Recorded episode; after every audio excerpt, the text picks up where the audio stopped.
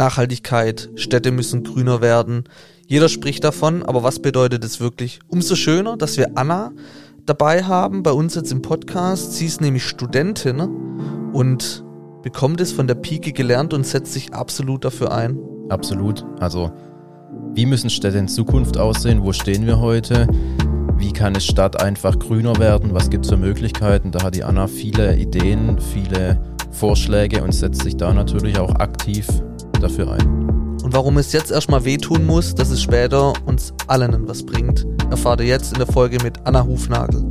Das ist heute der beste Beweis, dass Social Media nicht nur Müll ist, sondern dass es auch gute Dinge und man gute Bekanntschaften machen kann. Über Social Media haben wir uns kennengelernt und ich würde jetzt sagen, sie ist sogar schon eine Baufreundin geworden, die Anna. Ja. Herzlich willkommen. Schön, dass du bei uns im Podcast zu Gast bist. Und ähm, wir sind gespannt, wo das Ganze heute mal hinführt. Aber bevor wir anfangen, stell doch vielleicht dich mal kurz vor, wer bist du und was machst du gerade? Ja, danke Fabio auf jeden Fall für diese schöne Einleitung. Ich fühle mich auf jeden Fall wärmstens aufgenommen bei euch in euren Kreis. Ähm, mein Name ist Anna Hufnagel und ich studiere aktuell Landschaftsarchitektur im Master, habe aber auch die Ausbildung gemacht ähm, während des Bachelors und ich glaube, das freut die beiden ganz besonders, weil die sind ja immer so baunah. Mhm. Sonst dürfte ich hier vielleicht nicht sitzen. und genau, und ich habe meinen Bachelor über einen Naturschwimmteich gemacht, beziehungsweise dessen Filter. Mhm. Und ähm, genau, studiere jetzt im Master, was natürlich jetzt wieder ein bisschen maßstäblich auch anders ist, weil der Bachelor war sehr ähm, Galabau bezogen, das heißt sehr im Privatgartenbereich. Und der Master, der handelt ja eher so Freiraumplanung. Aber da können mhm. wir später nochmal genauer genau. eingehen. Ja. Genau. Aber warum das Ganze? Wie kommt man dazu? Ich habe davor eine andere Ausbildung gemacht und habe in größeren Städten gewohnt. Ähm, Berlin, Hamburg, habe aber auch auf, also bin auf dem Dorf aufgewachsen und als ich in den Städten gewohnt habe, ist mir erstmal gar nicht so bewusst geworden, ähm, wie sehr mir die Natur gefehlt hat. Ne? Man ist beschäftigt, feiern gehen, Berlin, ich meine, das ist eine große Partystadt. Aber so nach und nach kommt eines halt so, dass man irgendwie raus muss aus der Stadt. Und ich habe mich halt gefragt, warum ist das so? Es leben so viele Millionen von Menschen in großen Städten und die Städte werden ja in der Regel immer größer. Die werden ja mhm. nicht kleiner. Jetzt hatten wir mal kurz eine Änderung in Corona, dass die Leute rausgezogen sind. Aber tendenziell werden in Zukunft 80 Prozent der Bevölkerung in großen Städten wohnen. Und ich finde, es kann halt nicht sein, dass die Menschen sich so gestresst fühlen und das hört man schon, wenn man mit anderen spricht, die auch in der Stadt wohnen. Dieses Bedrückende, es mhm. ist laut, es ist dreckig, es stinkt und ich finde, so kann es nicht sein. Und deswegen habe ich mir gedacht, hm, was kann ich in Zukunft machen, um die Städte grüner zu machen? Also was kann ich verändern, damit diese Städte angenehmer sind, für die Bevölkerung, die dort leben, also ähm, stressfreier und wohler fühlen. Mhm. Also es geht da um das Wohlbefinden der Bevölkerung und im Prinzip dann auch um mich, weil ich habe in der Stadt gewohnt und ich wollte es eigentlich äh, genießen können, aber nach einer Zeit ging das einfach nicht mehr. Sehr cool. Ähm, ich finde den Satz sehr gut, was du gesagt hast. Dein Ziel ist es, die Städte grüner zu machen. Mhm. Was wäre da so ein Ansatzpunkt, wo du sagst, ja, so könnte man eine Stadt grüner machen oder so könnte man eine Stadt einfach lebens würdiger machen? Ja, also das Problem, das wir haben, ist, dass die Städte ja mh, hm, nach dem Auto oder für das Auto gebaut wurden, also typisch die autogerechte Stadt. Und wir haben extrem viel Versiegelung. Natürlich gibt es auch Parks, auch in Berlin gibt es viele Grünflächen. Aber für mich ist das einfach nur, ähm, ja, es reicht halt einfach nicht. Also es reicht nicht, alle ähm, fünf Kilometer einen Park zu bauen und zu sagen, hier Leute, sammelt euch dann am Wochenende dahin und grillt da alle und äh, die Parks sind voll, sondern mir mhm. geht es darum, alles, was geht, grün zu machen.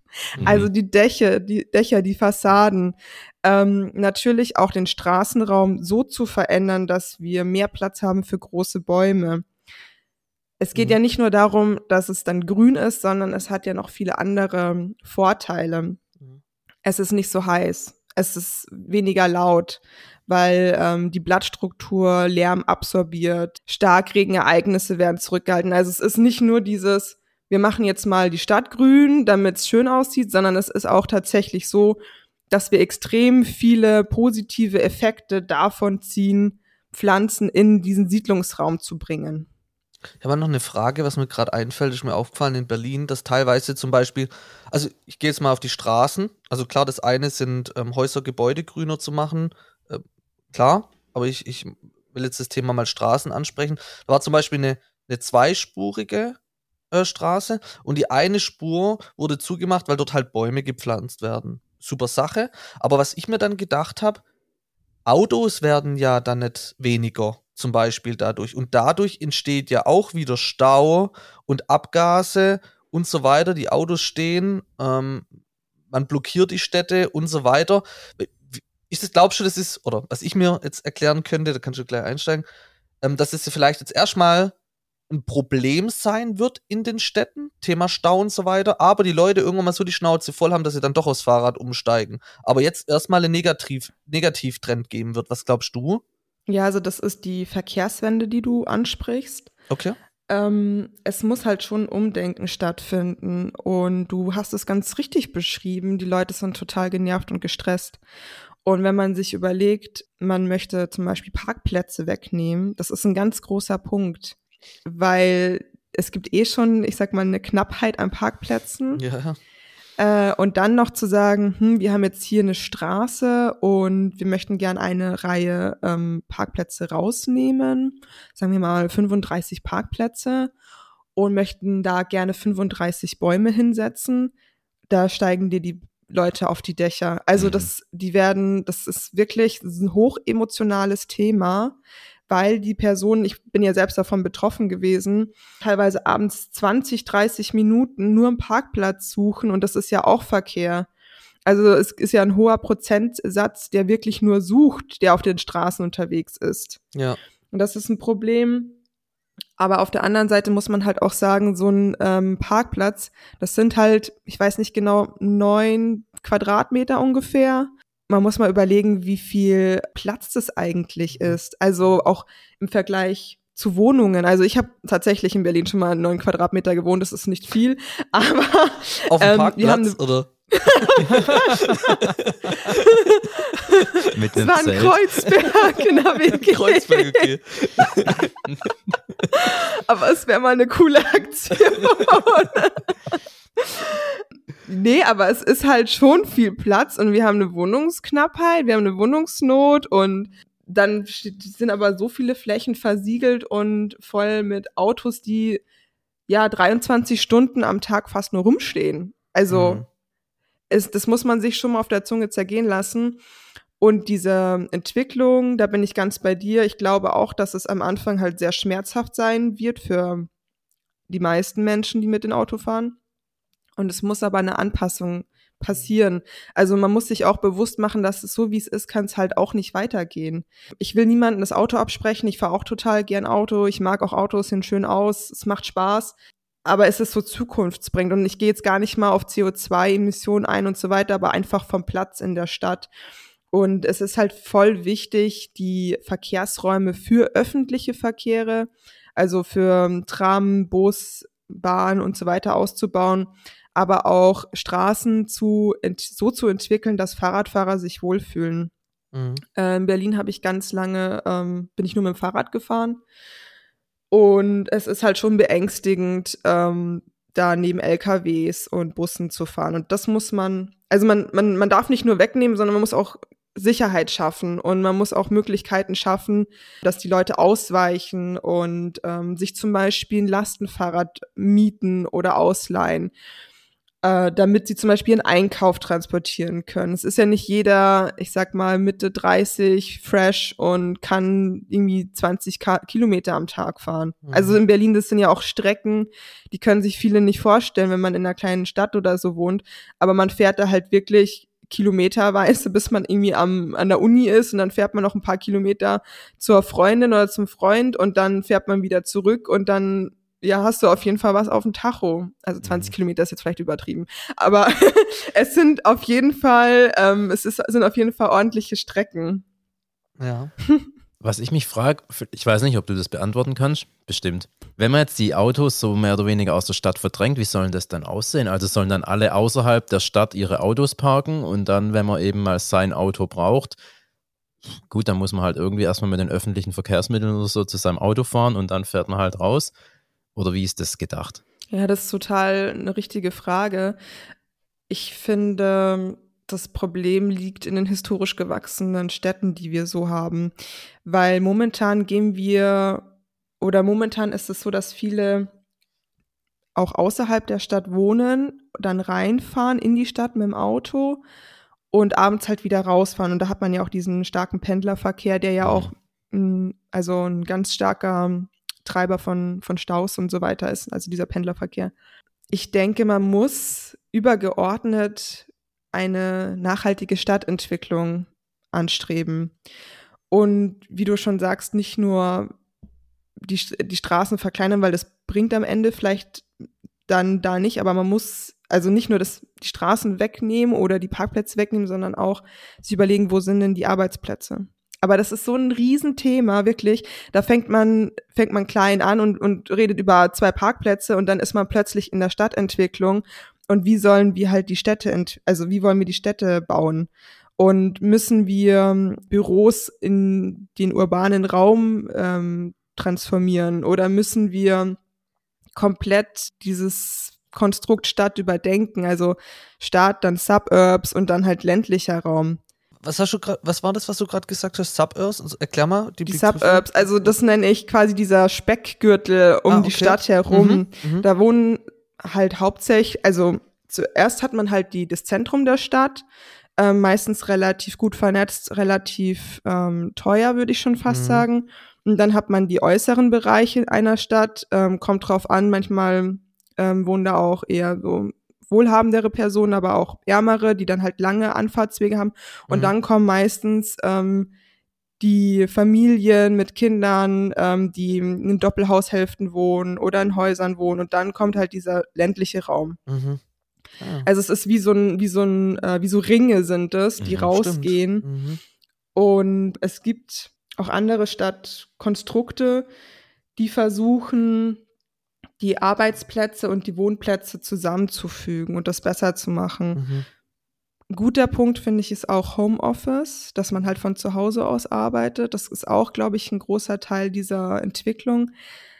Da Aber ich muss auch sagen. Da, da punktest du beim Ju gerade, sorry, wenn ich dich unterbrechen muss, weil genau das gleiche sagt er auch immer. Ah ja, ähm, man, sieht, man sieht's ja schon. Das ist ja. ein Riesenvorteil. Ja. Es ist ein Riesenvorteil. Aber es ist halt nicht nur das eine oder das andere richtig oder falsch oder die Lösung. Also es, ich könnte da wahrscheinlich jetzt zwei Stunden drüber diskutieren, mhm. was alles gemacht werden muss, damit die Stadt sich weiterentwickelt zu einer nachhaltigen Stadt. Das ist halt nicht in, in zehn Minuten erklärt. Aber wir sind ja auch in der Baubranche, es ist halt schwierig. Ich habe auch mal drüber nachgedacht, wie würde ich es denn machen mit einer Pritsche, wenn ich jetzt auf dem Bau arbeite und ich muss halt mit meiner langen Britsche irgendwo parken und es gibt halt zu wenig Parkplätze, dann ist immer die Person mit halt LKW und großen Fahrzeug die gelackmeierte. Mhm. Und ich habe ja auch in der in Wiesbaden gearbeitet und das war auch voll oft der Stress und ich war froh, dass wenn ich wenn ich nur wässern war, dass ich mit dem Amarok gefahren bin, weil der ein bisschen schmäler ist, ein bisschen kürzer, als mit der großen Pritsche halt einfach. Ja, also weiß, da weiß ich jetzt auch nicht die Lösung oder gibt's auch nicht, weil du musst halt einfach rausfahren, du musst die Dinge pflegen und bauen und so weiter. Gibt es denn schon Städte, die da mittlerweile jetzt, wenn man gerade mal auf die, auf die Gebäude wieder schaut und so auf die Stadtentwicklung, wie können sich Gebäude eben mhm. grüner gestalten oder wie kann ich eine Stadt allgemein grüner gestalten? Gibt es da schon Städte, die da schon voll dabei sind oder gibt es in Deutschland gerade eine Stadt, die da Vorreiter ist? Hm, ich glaube, Berlin ist schon relativ grün, aber es reicht mir halt einfach nicht. Also mir persönlich reicht das nicht. Immer wenn ich Architekten sehe, die irgendwas planen und da ist kein grünes Dach oder keine grüne Fassade dabei, frage ich mich so, ob die halt noch in der Steinzeit sind, weil mhm. ich sehe das halt aus diesem Blickwinkel, aus der Perspektive. Und das meine ich auch nicht, das meine ich jetzt auch nicht abwertend oder so, aber ich verstehe halt nicht, wie man Häuser bauen kann, ohne die Pflanze mitzudenken. Ähm, aber um mehr auf deine Frage nochmal einzugehen, ähm, es gibt halt die skandinavischen Länder, die, was Nachhaltigkeit angeht, extrem vorne dran sind. Singapur ist extrem grün, das ist auch eines meiner äh, Traumziele mal, also steht auf meiner Bucketlist, möchte ich unbedingt mal hin. Und ansonsten, ja, es gibt halt schon einige ähm, Städte, die sich da bemühen und, und vorwärts gehen. Aber ja, mir ist es halt noch zu wenig. Also ich glaube, Singapur würde so, ähm, was ich so gesehen habe und gehört habe, würde da relativ nah dran kommen, was meinem Ideal entspricht. Aber ich war eben noch nicht selbst da. Genau. Was glaubst du, warum sind wir in Deutschland da noch nicht so an dem Punkt wie zum Beispiel Singapur? Also ist vielleicht die Aufklärung, die Einstellung, dass wir machen es halt schon immer so, deshalb machen wir es so weiter? Oder nehmen die das Problem, was wir haben, nicht wirklich ernst? Ich kann mir manchmal, also ich kann mir vorstellen, dass es manchmal einfacher ist, in deren Breitengraden zu bepflanzen. Die haben halt ganz andere Möglichkeiten, mit Pflanzen umzugehen. Wir haben halt den Winter. Und da kann ich mir vorstellen, ist es vielleicht auch einfacher, bei einer kontinuierlichen klimatischen Bedingung die Pflanzen auch ähm, zu pflegen und aufrechtzuerhalten. Es mhm. bringt ja nichts, wenn du eine Fassadengrünung baust, die extrem technisch Stimmt. aufbereitet ist und da muss wirklich alles passen, Wasserversorgung, Nährstoffversorgung. Und dann hast du den Winter und da rafft's die Hälfte der Pflanzen weg. Das kostet ja auch alles Geld. Mm, ich glaube schon, dass wir dadurch eine ähm, Herausforderung haben, die die eventuell nicht haben.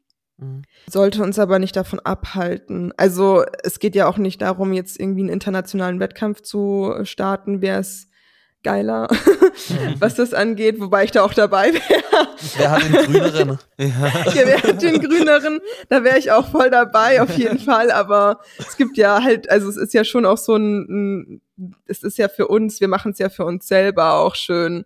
Und ähm, wie gesagt, das hat ja auch nicht nur, es ist ja nicht nur die Schönheit, sondern es hat auch gesundheitliche Gründe. Man weiß, dass Menschen, die von Grün umgeben sind, dass sie gesünder leben, dass es ja, dass es das Ding besser geht, auch psychisch.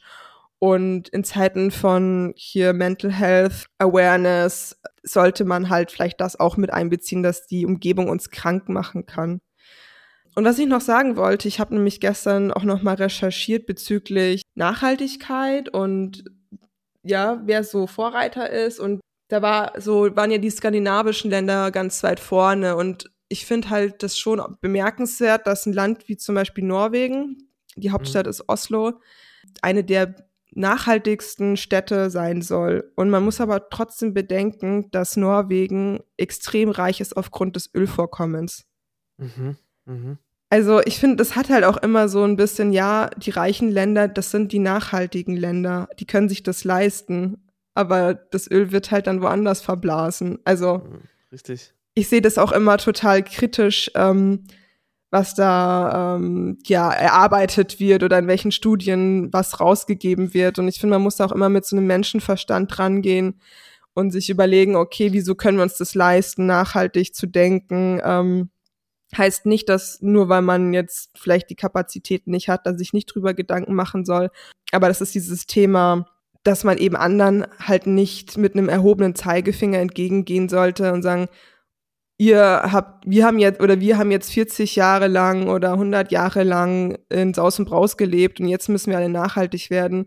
Und ihr in den ärmeren Ländern müsst es jetzt genauso machen, weil mhm. sonst ähm, geht die Welt unter. Die haben halt auch, die wollen halt auch mal in, in Reichtum leben oder in mhm. Fülle leben es ist halt schwierig einfach. Es ist ein schwieriges Thema, Nachhaltigkeit, und man muss damit sehr viel Feingefühl rangehen, finde ich. Man muss aber auch ganz klar sagen, die ärmeren Länder sind die, die am ehesten darunter leiden. Also die heißen Regionen sind die ersten, die darunter leiden werden. Also die reichen Länder, die werden von der Verortung schon ähm, nicht so beeinflusst sein wie die Länder, die jetzt momentan ärmer dran sind, sage mhm. ich mal. Das ist echt so, wie du sagst, das ist wahnsinnig schwierig. Selbst die reichen Länder, die sich ja jetzt, man, man kann ja hier Deutschland schon als Beispiel nehmen. Mit ja. sieht man jetzt auch schon, dass wir hier nachhaltiger werden wollen müssen und es auch schon tun. Aber wo halt dann je auf, es auf jede einzelne Person wieder ankommt, wenn man jetzt gerade die Häuser anschaut, neue Heizungen, Dämmungen und so weiter, wo natürlich jede einzelne Person Geld zahlen muss und vielleicht halt das Geld wo ein, äh, wofür einsetzen muss, wo, wo jetzt halt einem selber so nichts bringt, ja. Wenn ich jetzt mal in, mir eine neue Heizung einbauen muss, ja, keine Ahnung, meine Gasheizung wird es vielleicht auch noch tun oder meine Ölheizung, habe ich ja jetzt nicht so viel davon, wie wenn ich mir jetzt irgendwie was Cooles kaufen kann, wo mir einfach Spaß macht. das sieht man schon auch, dass auch die reicheren Länder, sage ich mal, wo auch jeder dran muss. Und das sieht man schon auch bei uns, dass das ja vielen Leuten nicht so passt, weil es ja. einfach an jeden einzelnen Geldbeutel rangeht. Aber wie du sagst, ist ein komplexes, schwieriges Thema, sehr politisch. Ich glaube, da gibt es auch wirklich viele verschiedene Meinungen. Aber vielleicht kann man nochmal sagen, so ein, zwei, ein, zwei ähm, Zahlen, wenn du da was bereit hast, was sind so wirklich so eine Stadtbegrünung bringt für eine Stadt. Also wenn man jetzt Fassadenbegrünung hat oder Dachbegrünungen, Klimazahlen, mhm. ob da irgendwie eine Stadt tatsächlich kühler wird oder.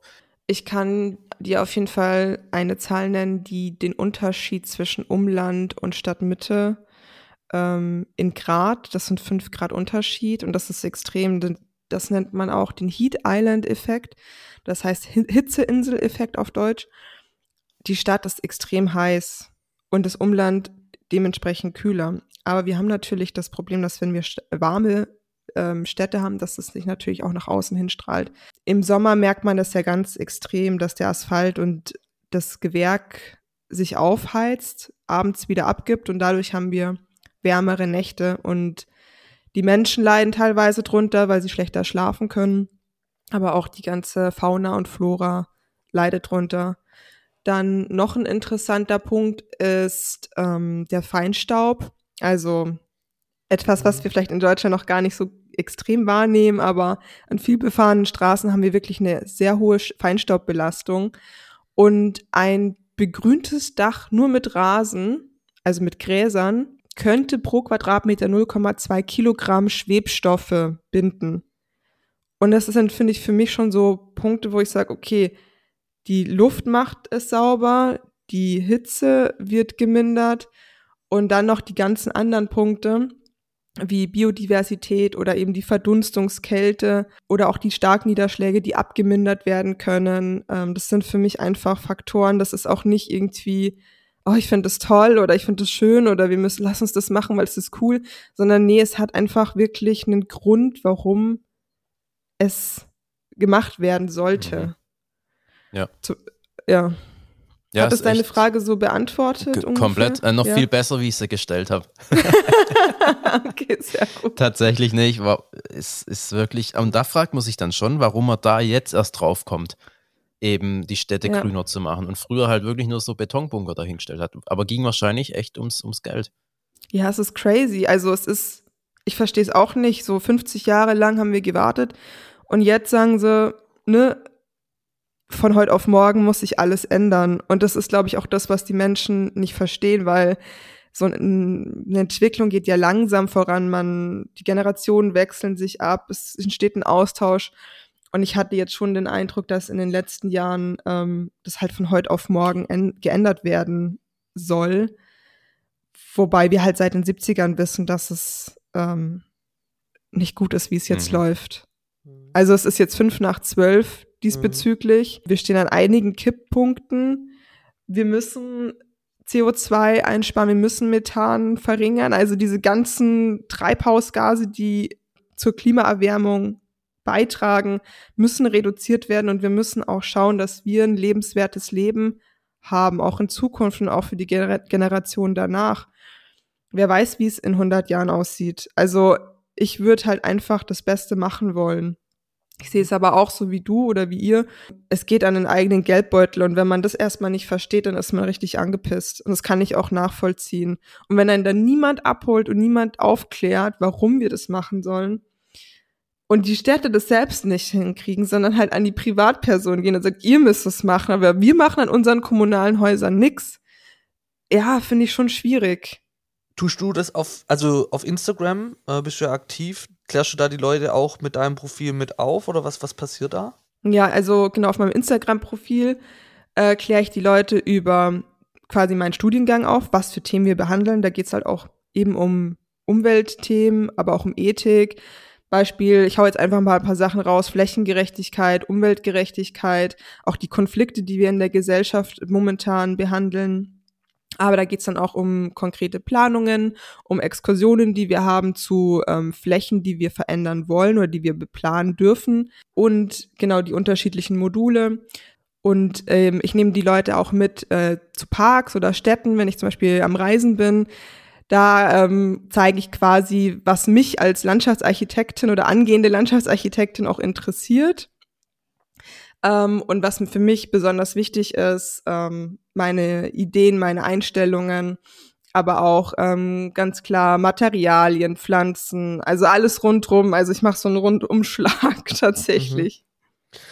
Nimmst du auch die auf die Reise mit, auf, vom Studium und so weiter auch, ne? Genau, so, also da bei dir? ja, ich mache regelmäßig so einen Vlog, mhm. ähm, bei dem ich eben die Leute, meine Community, meine Crew quasi mitnehme und zeige, was ich so am Alltag mache, weil ich finde, das ist auch was, was äh, nicht häufig gezeigt wurde, also als ich angefangen habe damit zumindest. Mhm. Eine studierende Landschaftsarchitektin, ähm, die zeigt, was machen wir eigentlich im Alltag. Modell mhm. bauen und dann müssen wir hier irgendwas für Partizipationsprozesse ähm, also gestalten und möchte einfach so einen Einblick gewähren in den Studiengang und in die Themen, die wir machen. Und ähm, meine Kollegin Sophie und ich haben jetzt auch einen Podcast gestartet. ähm, The Green Walk heißt er, auf Englisch, genau. Und der Podcast ist aber auf Deutsch. Und da behandeln wir zwei Hauptthemen. Einmal eben der Bereich ähm, Freiraumplanung, den ich meistens bespiele. Und meine Kollegin, die studiert ähm, in Bayern, in, in ähm, der Hochschule Weinstefan. Und die hat die Themen Garten und Landschaftsbau. Also tatsächlich für ähm, Privatgartenbesitzer und für diejenigen, die sich halt um Freiraumplanung, ähm, also die, die das interessiert. Und das ist quasi, sind zwei, unsere zwei Hauptinhalte. Also hat alles mit ähm, Freiraum, Garten, Pflanzen, äh, Menschen und ja, Gestaltung zu tun. Schön, dass das Thema Podcast in der Baubranche weiter wächst. Ja. Und das freut uns natürlich auch. Und ähm, euch ganz viel Erfolg mit dem Podcast. Wir werden es auf jeden Fall auch nochmal in die Show Notes bei uns mit reinschreiben, dass die Leute, die es interessiert, gerne draufklicken können. Aber wie heißt du denn auf Insta? annahufnagel.la. Sehr gut, werden wir auch noch mit in die Show Notes äh, mit reinschreiben. Vielen Dank für die Insights, für die Einblicke, äh, Anna. Und danke. danke fürs Zuhören und bis bald. Vielen Dank, ihr zwei, und ich wünsche euch einen wunderschönen Tag. Danke. Danke dir auch. danke, ciao. ciao.